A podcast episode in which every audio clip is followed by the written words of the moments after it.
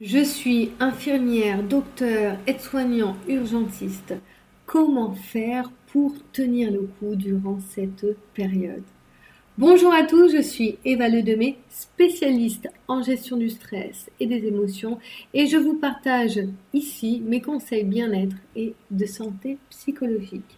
Alors la semaine dernière, j'ai eu la demande d'une infirmière qui m'a partagé en fait sa décision et aussi les difficultés dans sa décision de ne plus voir son partenaire pour ne pas prendre le risque de lui donner le virus comme de l'attraper. Et je sais qu'il y a d'autres personnes dans le personnel médical qui font face à des difficultés en ce moment, que ce soit le fait de ne plus voir ses proches ou d'être loin de son partenaire ou de ses enfants ou même de ne plus rentrer chez eux. Du coup, je voulais en profiter pour faire un podcast afin de répondre et donner les, petites astuces ou conseils que je peux donner en gestion émotionnelle par rapport aux questions que l'on m'a posées. Alors d'ailleurs, elle m'a également dit que d'autres personnes font face à cette situation, comme les personnes travaillant dans la réanimation, qui bien parfois ne rentrent même plus chez eux. Alors elle m'a demandé des conseils pour supporter le manque et d'autres questions auxquelles je vais répondre petit à petit dans ce podcast du mieux que je peux. Première question, comment supporter le manque durant cette période? Déjà, c'est important de se rappeler pourquoi concrètement vous le faites. Parce que vous avez besoin de le faire pour un but précis que ce soit pour protéger vos proches, un besoin professionnel, un souhait personnel, et de se rappeler constamment ce but pour vous booster dans les moments de doute. Car on va être honnête, vous allez en avoir des moments de doute. Et vos buts ont besoin d'être clairs pour vous-même et en accord avec vos valeurs personnelles afin que ça vous aide à tenir dans la durée. Deuxièmement, partagez vos inquiétudes. Partagez vos inquiétudes à vos proches. Vous pouvez partager par exemple vos doutes, vos peurs ou votre besoin de soutien aux personnes qui vous entourent. Famille, partenaires, amis. N'oubliez pas, on a beau se sentir fort et on a, on a quand même besoin des uns et des autres que, que ce soit, quel que soit en fait votre métier, même si vous êtes déjà dans le don, dans, quand on est quand on travaille dans, dans, le social ou dans le médical, on va souvent se sentir oui, mais je peux, faire, je peux le faire, je n'ai pas besoin euh, des autres. Mais si, on a besoin des autres et vous aussi, et surtout dans cette période. Donc, n'hésitez pas à partager vos inquiétudes. Troisièmement, si vous êtes en couple, bah, ne jouez pas les invincibles parce que ça ne tient jamais longtemps. Même si vous voulez conserver au maximum votre relation, on va dire, loin de ce moment difficile, vous êtes, et ça je le dis souvent dans, le couple, vous êtes et restez une équipe. Et dans une équipe, on se soutient, même et surtout quand l'un des, des partenaires fait face à des obstacles. Pour ça, parce que euh, parler avec votre cœur, c'est un des points qui va vous aider à partager des manières de manière plus sereine, que ce soit à votre partenaire ou même avec votre entourage, et euh, partagez ce que vous traversez, que ce soit émotionnellement ou vos ressentis personnels, eh bien, ça va vous aider à bah, vous sentir plus léger aussi, enlever un poids, parce que votre métier vous demande déjà énormément de, il est vraiment demanding. Vous, avez besoin de donner beaucoup. Et je pense que quand on est en couple, eh bien, votre partenaire, il le sait, ça. Donc, euh, il pourra prendre les choses et peut-être qu'il les prendra aussi avec plus de distance. Donc, ne vous inquiétez pas quand vous partagez les choses. Euh, la personne ne va pas les vivre de la même manière que vous les vivez là, maintenant. Alors, la deuxième question, comment faire face quand c'est difficile? Alors cette question elle a été posée plus sur le point de vue de relation de couple. Mon premier point c'est d'essayer de les préparer au maximum en amont. Donc préparer ces moments difficiles qui risquent d'arriver avant. Parce qu'on va être réaliste, une relation sans moments difficiles ou comme on dit, la relation parfaite, elle est assez irréaliste.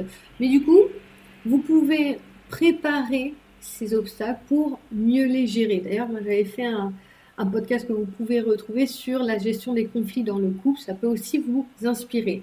En couple, moi je vous conseille vraiment d'essayer de voir ensemble les difficultés qu'il est possible que vous traversez, d'avoir une discussion calme euh, au téléphone ou en vision, visio, où vous pourrez euh, ben, avoir une vision des choses possibles et de savoir aussi comment vous pouvez les gérer au mieux. Parce que ça va être une excellente technique qui va vous permettre de, déjà de mettre de la valeur dans les deux partenaires.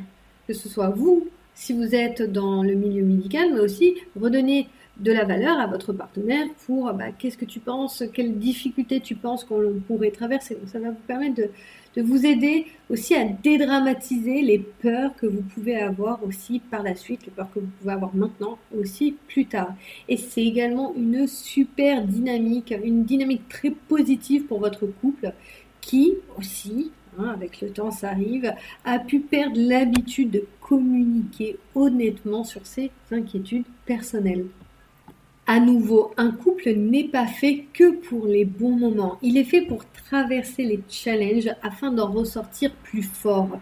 Et chaque difficulté peut en être une opportunité. Donc ce que vous vivez là maintenant peut être aussi une opportunité pour renforcer votre couple ou pour faire passer votre couple à un, autre niveau, à une autre manière de, de mettre en place de la complicité. Donc vous pouvez aussi voir une opportunité à cela. Alors pour les couples avec enfants, bah, c'est la même dynamique, mais là, il va falloir prendre en considération la famille et les singularités de chacun. Dans cette étape, après avoir vu ensemble les difficultés potentielles, il est vraiment important de trouver des outils et actions euh, qui vont être concrètes, que vous pouvez utiliser concrètement et que vous pourrez mettre en place durant le quotidien ou durant ces moments challengeants ou euh, ces difficultés. Là, je vais vous donner des exemples. Bah, si on a un conflit, on peut se dire que, eh bien, on se prend automatiquement un temps dans la journée pour discuter tranquillement. On peut s'appeler aussi en visio tous les jours, même si c'est que 5 minutes, mais au moins pour garder et cultiver ce lien. Et ça peut être aussi se communiquer nos coups de blues, parce que je sais que c'est pas quelque chose de naturel dans tous les couples ou en tout cas dans les deux partenaires, et ça c'est important de le mettre en avant, ok, quand on a un petit coup de blues, on se le dit, et puis après, on va pouvoir passer à autre chose plus facilement. C'est important de mettre en place des règles pour vous aider dans ces situations. À nouveau, je vous, euh, je vous conseille d'aller, euh, si vous sentez que cette thématique fait écho en vous, je vous conseille d'aller voir mon podcast sur la gestion des conflits dans le couple. Alors, la troisième question, c'est euh, on me juge sur ma décision de garder la distance avec mon partenaire ou ma famille. Alors déjà, moi personnellement, j'ai été, assez choquée de recevoir ce, type d'interrogation parce que j'ai du mal à imaginer qu'on peut juger euh, une telle décision qui est prise bah, pour la sécurité de chacun. Ça, c'est mon avis personnel. Dans ma réponse, ce que je conseille, c'est de, de vous rappeler en fait que la plupart des jugements des autres font écho à leur vision personnelle des choses. Donc, peut-être que eux, s'ils étaient à votre place, ben, ils ne seraient simplement pas capables de faire ce que vous faites, de mettre ces distances, ou euh, peut-être que les personnes qui vous jugent, ben, ils s'inquiètent peut-être de l'impact que ça peut avoir sur vous, donc peut-être qu'ils vous font part de leur inquiétude vis-à-vis de ça. Alors le tout, pour moi, c'est comme je l'ai dit au début, c'est de revenir à votre pourquoi. Le pourquoi de vos décisions, et, euh, et ça, ça vous appartient à vous.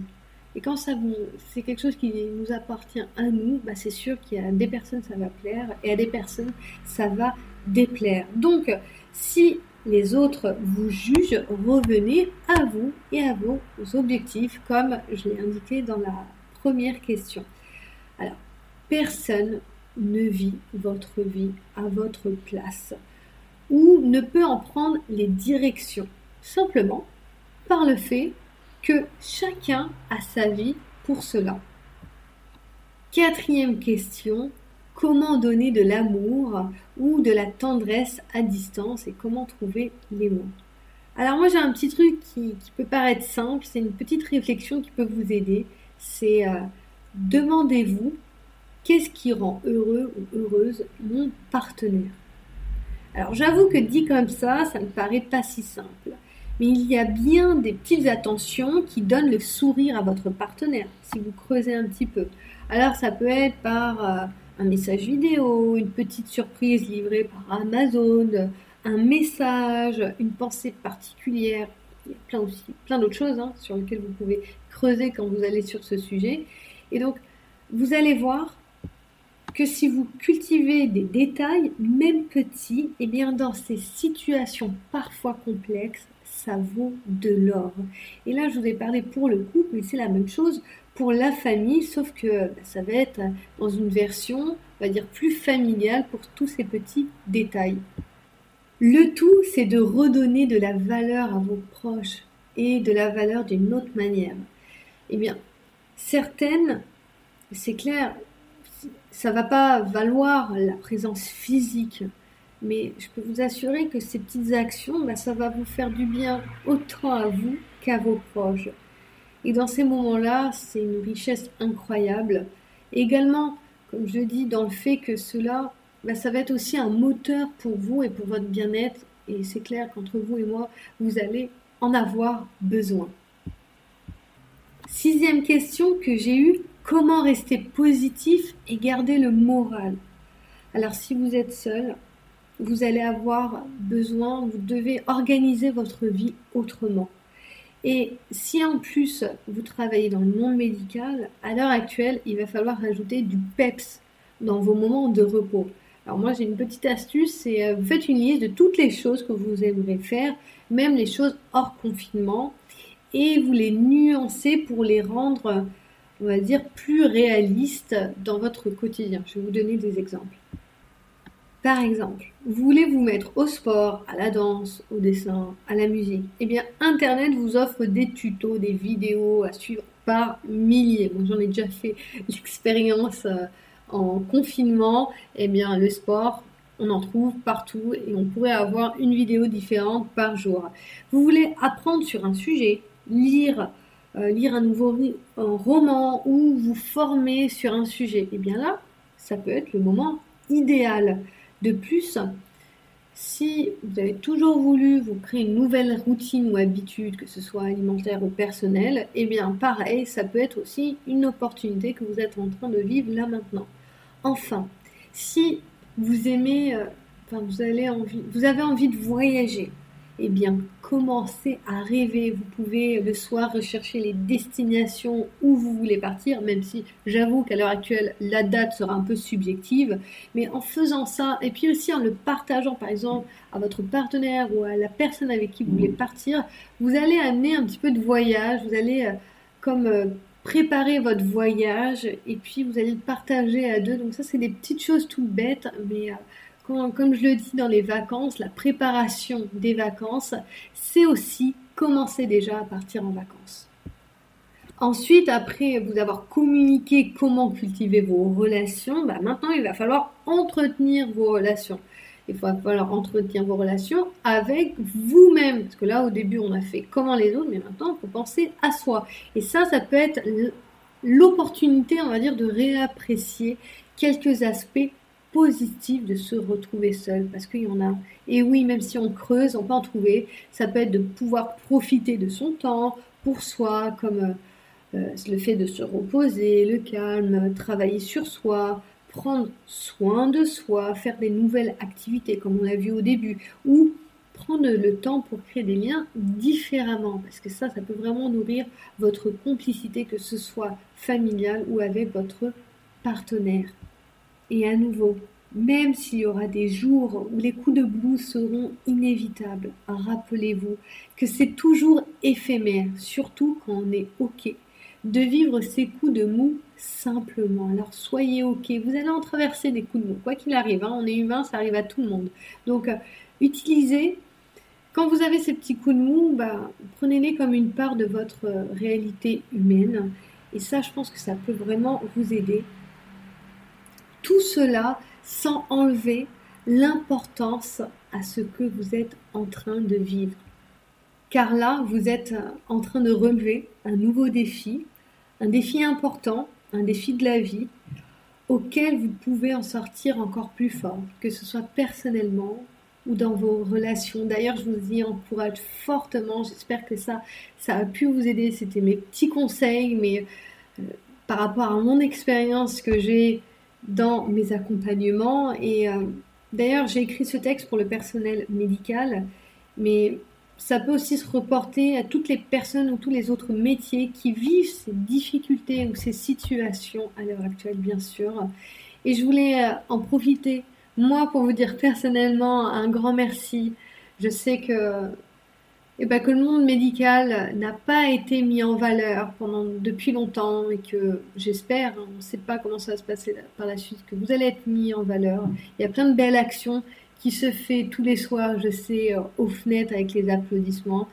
Et euh, moi, j'essaie de faire ma petite part aussi comme ça. Et j'espère vraiment que vous allez être euh, pris, euh, pris en compte et que les choses vont évoluer positivement pour vous. Un grand merci à tout le personnel médical. Merci aussi à vous pour votre écoute. C'était un plaisir de partager avec vous.